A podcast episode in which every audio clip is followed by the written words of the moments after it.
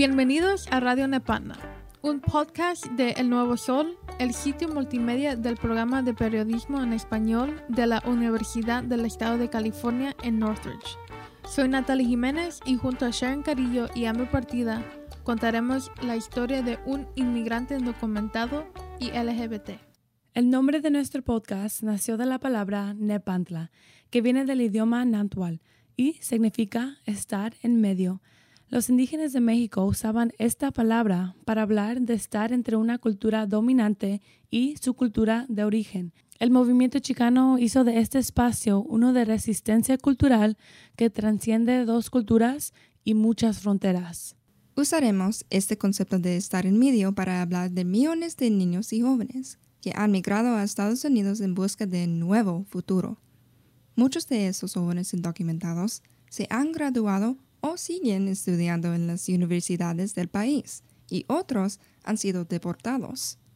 El programa de acción diferida para los llegados en la infancia, conocido como DACA, ha ayudado a casi 800.000 de estos jóvenes, dándoles un estado de protección temporal. Sin embargo, por cada joven que recibe DACA hay tres que no califican. Para darle un rostro humano a la situación de estos jóvenes, vamos a contar algunas de sus historias. Este podcast es parte de una colaboración del Nuevo Sol, el Centro de Recursos Dream del Centro Laboral de UCLA y el show de Omar y Argelia. Hemos titulado esta serie Dreamers, redefinir el sueño americano. Este episodio cuenta la historia de un inmigrante indocumentado que ha usado el activismo para llamar atención a las preocupaciones y necesidades de la comunidad indocumentada y LGBT. Diego migró a su país natal, México, junto a su mamá y hermano mayor cuando cumplió cuatro años en agosto del 1991. Al estar tan joven, Diego nos contó que tiene poca memoria de cómo llegó a los Estados Unidos. Lo que sí se recuerda es que su mamá le compró unos nuevos zapatos y al cruzar perdió uno. Mirando atrás, Diego siente que ese zapato perdido es un símbolo de lo que él no puede hacer en este país, como tener un seguro social o un estatus migratorio estable. Además de eso, nos contó cómo llegó a donde hoy considera su hogar. Me recuerdo es que estaba atrás en un taxi hecho bola y después um, desperté en Huntington Park. Y ahí es donde nos hemos quedado por, por toda la vida. Por eso es todo lo que yo me acuerdo. Todas mis experiencias, todas mis memorias, todo lo que yo he ido mm, por, por mi vida han pasado aquí en los Estados Unidos. Como cualquier otro inmigrante, a Diego le costó adaptarse a un país nuevo y a un idioma que nunca había usado.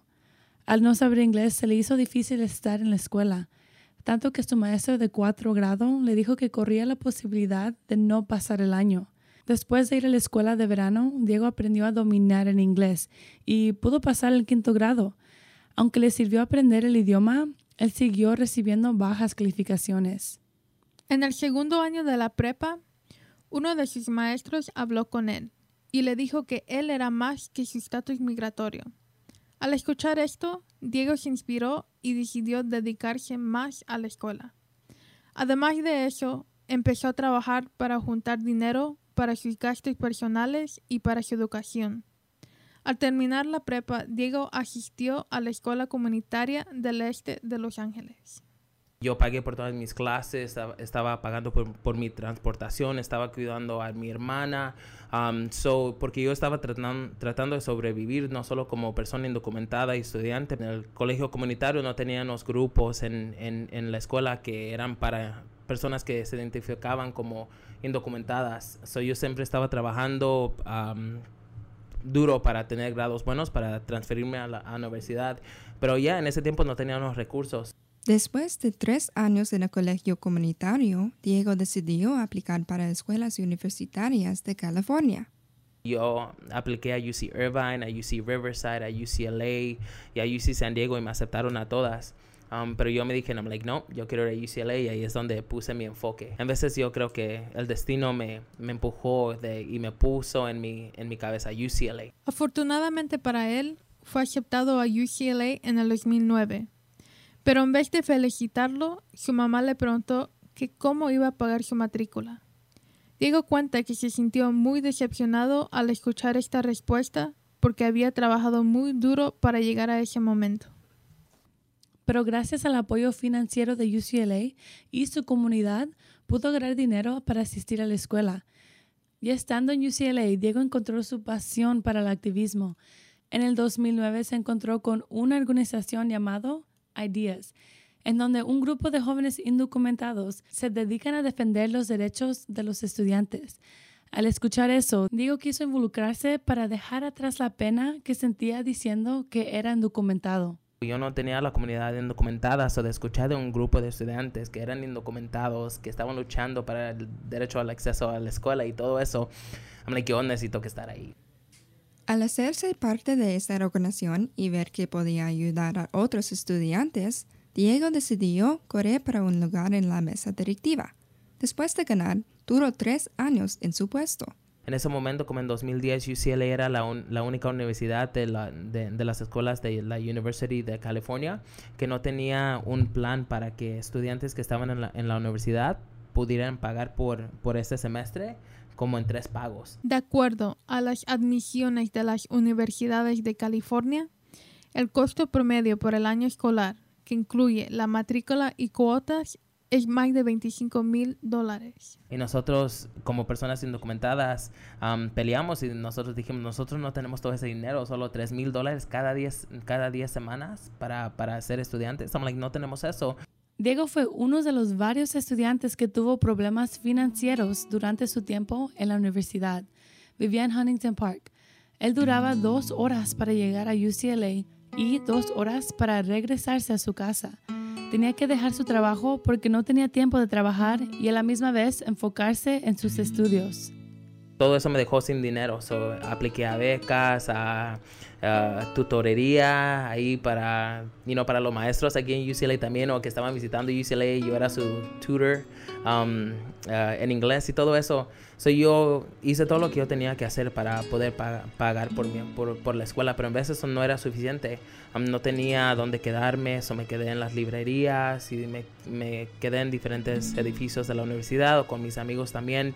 No tenía suficiente dinero para comer, no tenía suficiente um, dinero para regresar a la casa, no tenía suficiente dinero para, um, no sé si ya le dije, pero para comprar comida, para muchas cosas. Eso era, eso era un sacrificio que yo estaba haciendo según el informe del Centro de Investigación de Estudios Chicanos de UCLA, en el 2014 los latinos eran el grupo minoritario más bajo para lograr una educación superior a cualquier otro grupo racial o étnico mayor en el estado. Y qué tristeza que una persona que creció aquí en los Estados Unidos, que solo quiere ser, estudiante, tiene que, tiene que hacer esos sacrificios solo para obtener una educación. A reconocer este problema entre los estudiantes, Diego y sus compañeros trabajaron para crear el Bruin Payment Plan, en cual los estudiantes pudieran pagar su matrícula de una forma más accesible.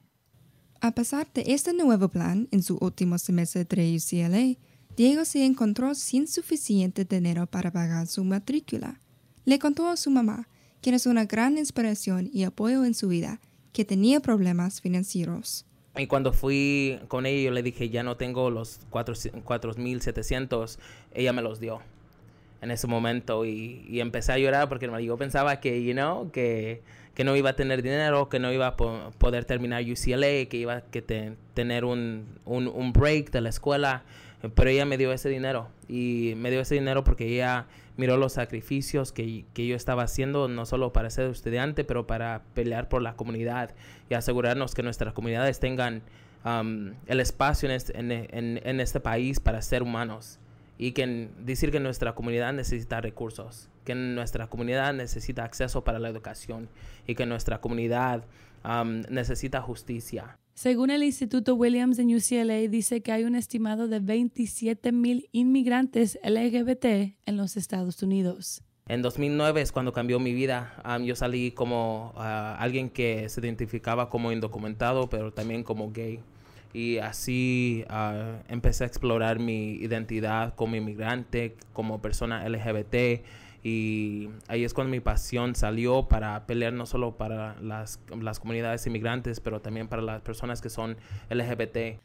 Al salir como gay, a la edad 18 o 19, Diego se encontró con una nueva batalla. Las personas de su iglesia, que fueron parte de su vida por tanto tiempo, lo empezaron a rechazar. Y las personas que me llamaban como tres, cuatro veces a la semana me pararon de llamar. Y esa comunidad que yo tenía se, des- se desapareció. Diego cuenta que esto fue una sorpresa para él porque era muy involucrado en los eventos que tenía su iglesia. Uno de los líderes de, de- de jóvenes estaba en la, en la banda de jóvenes en, en la iglesia y fui a los encuentros y los reencuentros.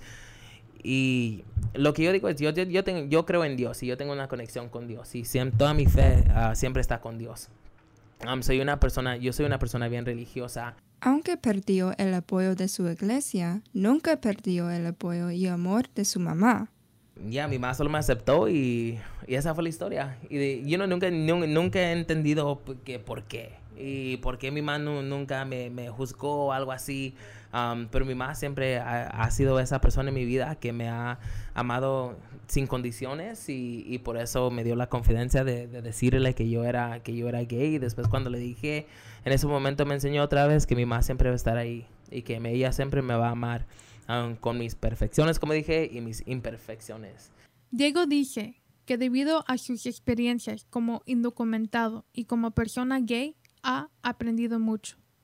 Para él, la abogacía es importante, pero no solo la abogacía que se lleva en las calles, sino la abogacía de que uno se ame a sí mismo sin importancia de lo que dice el mundo.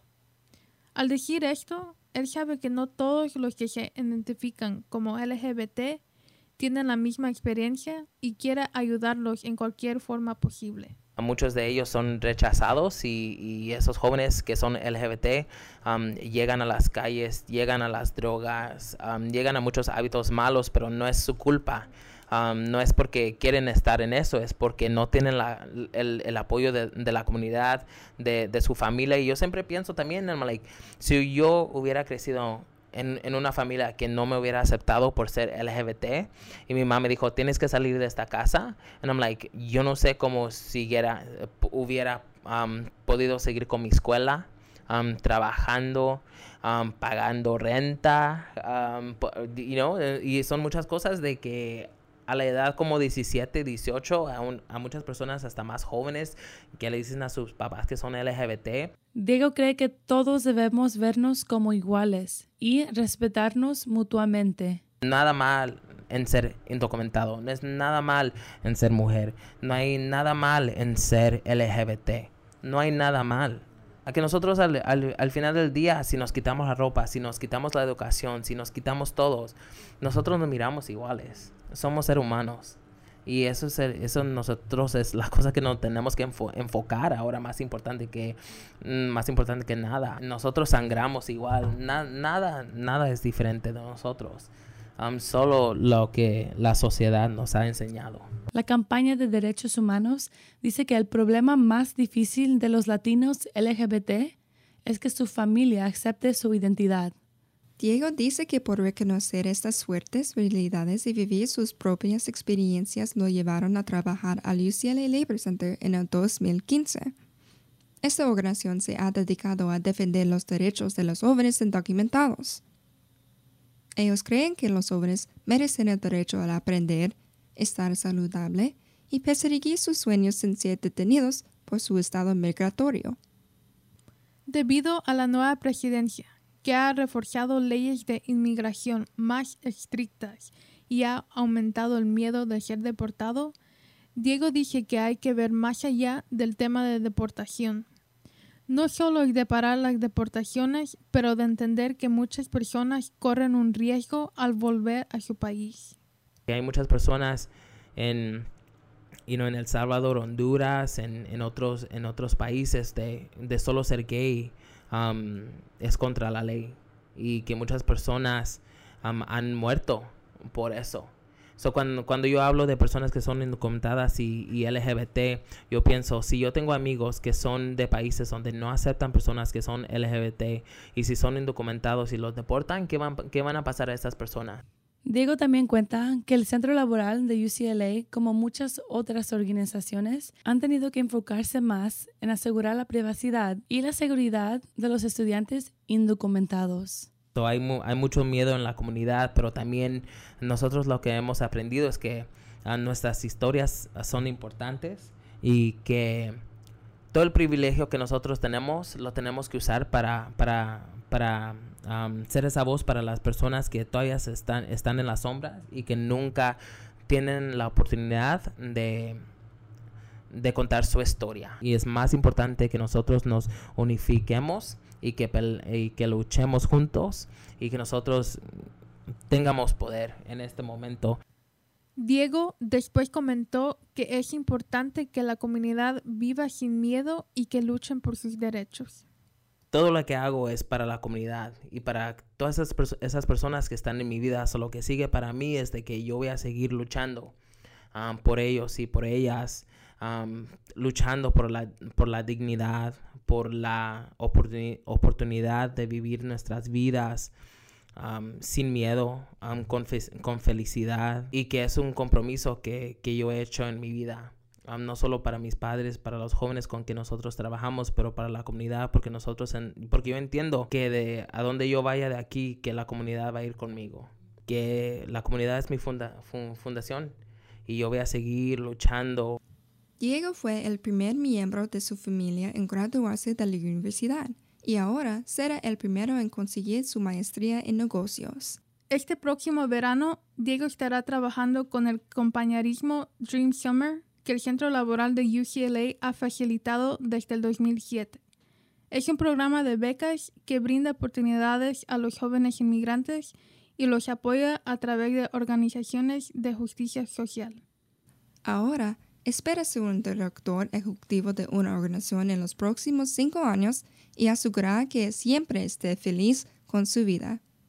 Muchas gracias por escuchar a Radio Nepantla, la voz que traspasa fronteras. Los invitamos a escuchar el resto de la Sierra Dreamers redefinir el sueño americano, en donde contamos las historias de los jóvenes que están luchando para hacer realidad su sueño de los inmigrantes. Visítenos en nuestro canal de SoundCloud, El Nuevo Sol, o en nuestra página web, elnuevosol.net. Si quieres saber más de los Dreamers, visite la página web del Centro Laboral de UCLA, labor.ucla.edu. Esta fue una producción de El Nuevo Sol, el proyecto multimedia en español de la Universidad del Estado de California en Northridge. Producción y edición Amber Partida, Sharon Carillo y Natalie Jiménez. Composición y producción musical de Alex Bendaña. Soy Natalie Jiménez. Yo, Sharon Carrillo. Y yo, Amber Partida. Hasta la próxima.